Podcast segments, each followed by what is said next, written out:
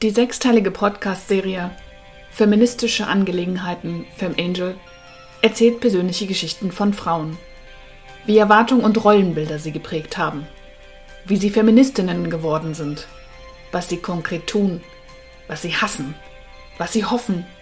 Und wo es noch hängt. Drei Frauen, drei Perspektiven, dreimal Feminismus heute. Ja, unser Thema ist ja S. Wie hat es bei dir angefangen? Ich mache da so einen äh, Kurs Kreistanzen. Also wir waren die ganze Zeit ah, sehr, sehr äh, hitzig unterwegs, war auch im August. Ganz großartig. Jola war noch nicht besonders alt und es war ein Frauenpaar da, die hatten auch einen Säugling. Und ich dachte, war super, das war ja, hat mich ja da sehr beschäftigt. Und ich erzähle, meine Tochter ist zu Hause und sie nur, äh, wie, wo ist sie jetzt? Und ich gesagt, bei meinem Liebsten das Wort Liebster, also ein schlimmeres Wort hätte ich kaum aussprechen können, wie, äh, und du lebst auch noch mit dem zusammen, ist ja schon schlimm genug von einem Mann, so, ne, aber äh, der ist auch noch bei dir zu Hause, das, das geht zusammen, Mann, Frau, Kind, gemeinsam, geht's noch? Also da war auch klar, Gespräch beendet, jede Gemeinsamkeit erstorben. Und das ist ja auch so mein Gedanke am Anfang gewesen, so Coming Out, Lesben-Szene, ja, queer, ja, und dann tanzen gewesen, dachte ich so, naja, Lesben sind natürlich die besseren Menschen, das ist klar. Ja, logisch. Bis ich dann da also wirklich diese Erfahrung gemacht habe, dass es also völlig überhaupt nicht mhm. schützt vor Intoleranz, vor Diskriminierung. Das, also nur weil ich jetzt entdecke, ich bin lesbisch, also oder ja, es ist überhaupt nicht, gar kein Schutz. Die sind genauso, ja. genauso spießig, klein, engstirnig, ja, und rassistisch, rassistisch, ausgrenzend, also total krass. Mhm. Für mich war das eine heftige Ernüchterung. Ja. Das muss ich schon sagen. Stimmt.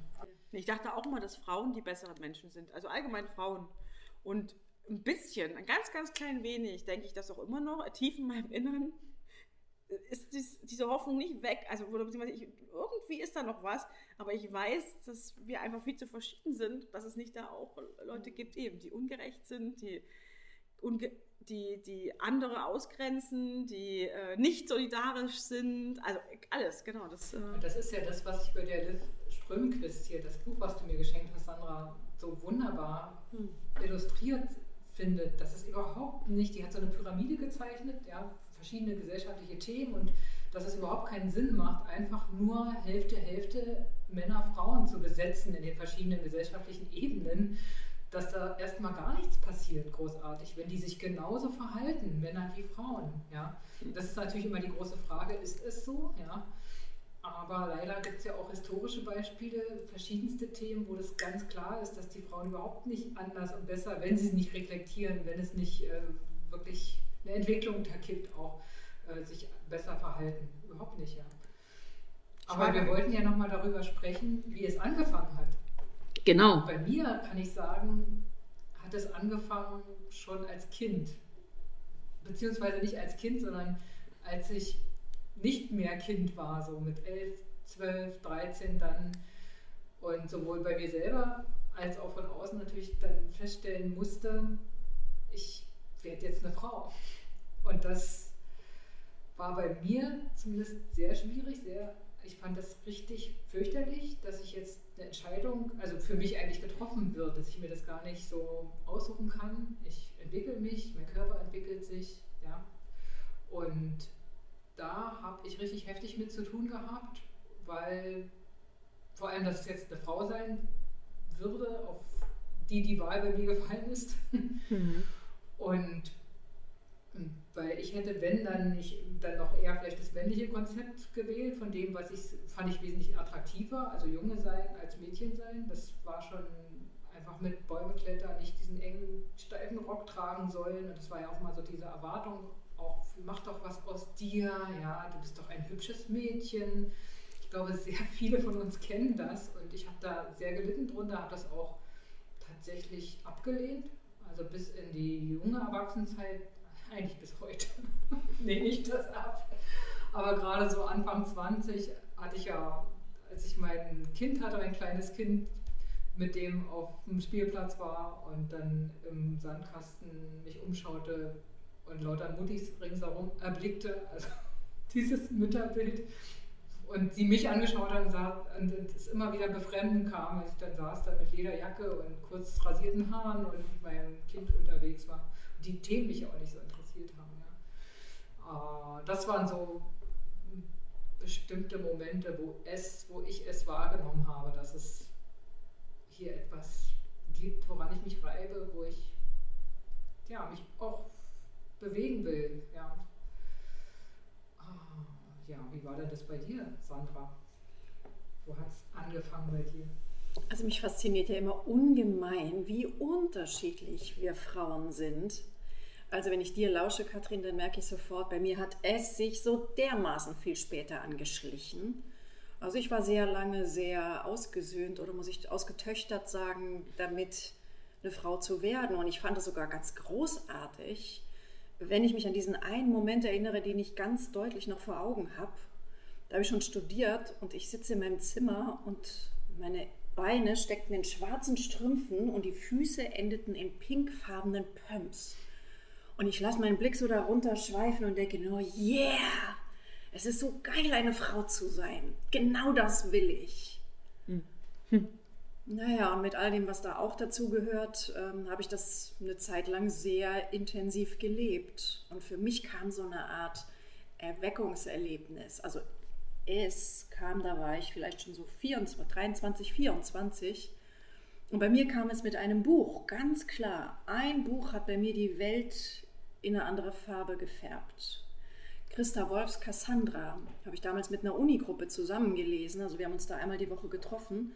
Und mich hat er eigentlich die Frage nach Krieg dahin gespült. Also so, der Golfkrieg tobte gerade und ich habe mich gefragt, Gott, was passiert da in der Welt? Warum wird da gestritten, gefochten und warum bringen sich da Menschen gegenseitig um? Und da kam mir dieses Buch zu Pass, aber es war etwas ganz anderes, was ich dann daraus mitgenommen habe, nämlich auf den letzten Seiten entwirft Christa Wolf da eine Utopie des Weiblichen, so wie es sein könnte, so wie ich gemerkt habe, wie es meine tiefste, innerste Sehnsucht auch berührt hat. So ein Leben unter Gleichen, ein Leben ohne all das Kampf, Unterdrückung, sich selbst in die Tasche lügen, die Dinge schönreden, ein, ein ehrliches, ein offenes Miteinander, ähm, das Leben gestalten, das Leben feiern. Das hat mich total erreicht und erwischt in diesem Buch.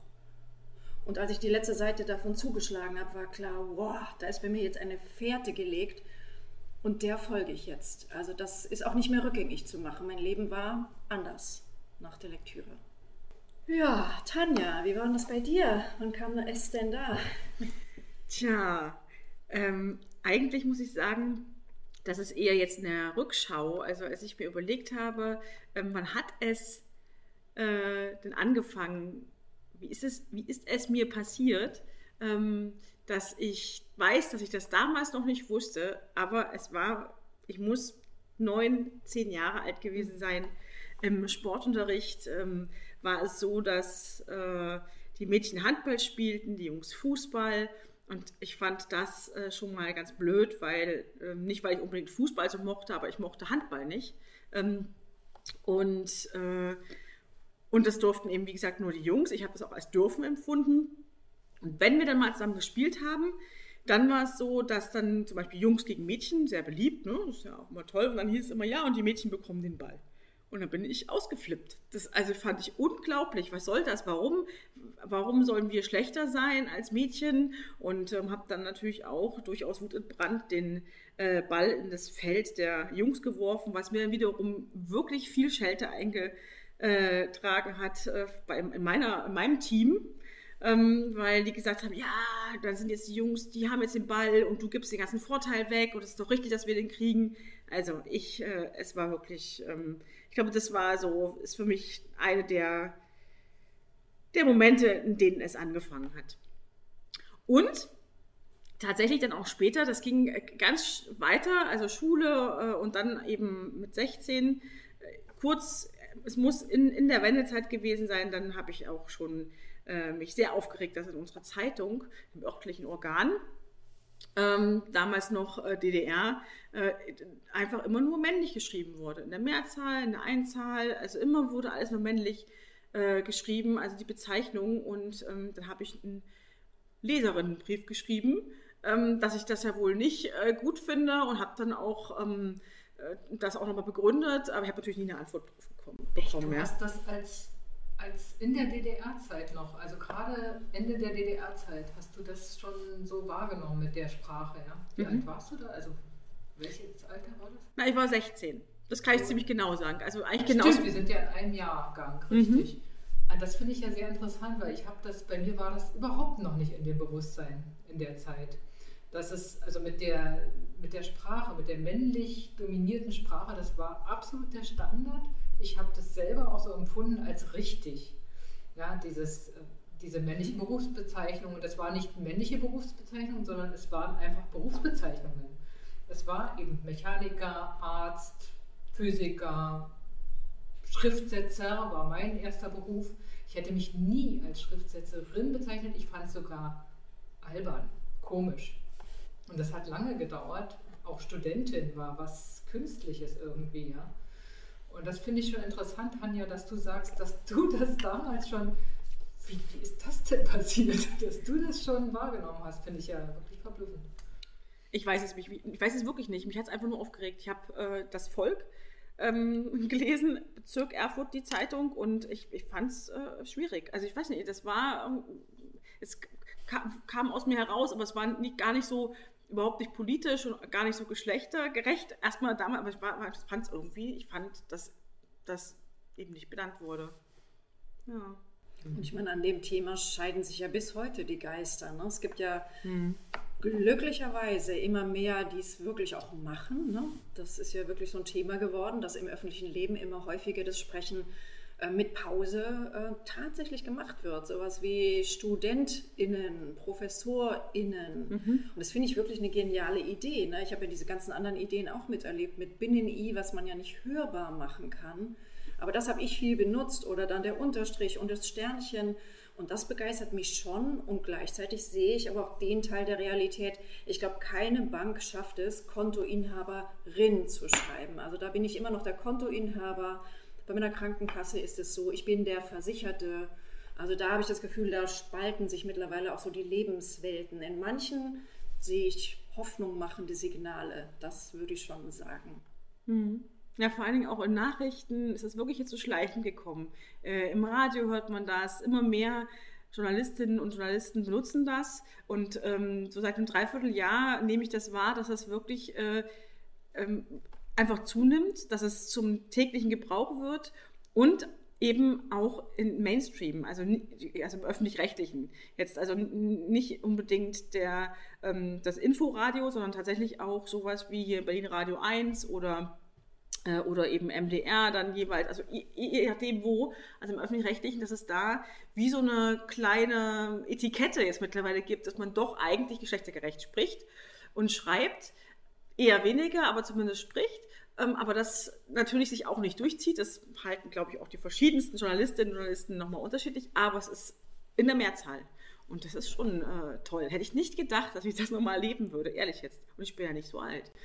Das das ist aber schon, ich finde es auch total spannend, was das, was da passiert gerade. Ich nehme es auch wahr, dass es einfach öfter, also vor allem eher im Schriftlichen im Übrigen, also ich finde es eher im Schriftlichen, äh, dass die äh, geschlechtergerechte Sprache da ja auch durchgesetzt werden muss, auch per Gesetz teilweise, ja, in den öffentlichen Einrichtungen und so weiter. Aber, und ich finde es eher als noch erstaunlicher, dass es eben im Mündlichen auch jetzt langsam durch das durch die kleine Sprechpause einfließt und bin gespannt, wie sich das vielleicht etabliert als Normalität, genauso wie bei mir irgendwann es völlig normal war und auch richtig mich als Studentin zu bezeichnen ist, also eine andere Identität auch sprachlich, also die Identitätsentwicklung passiert.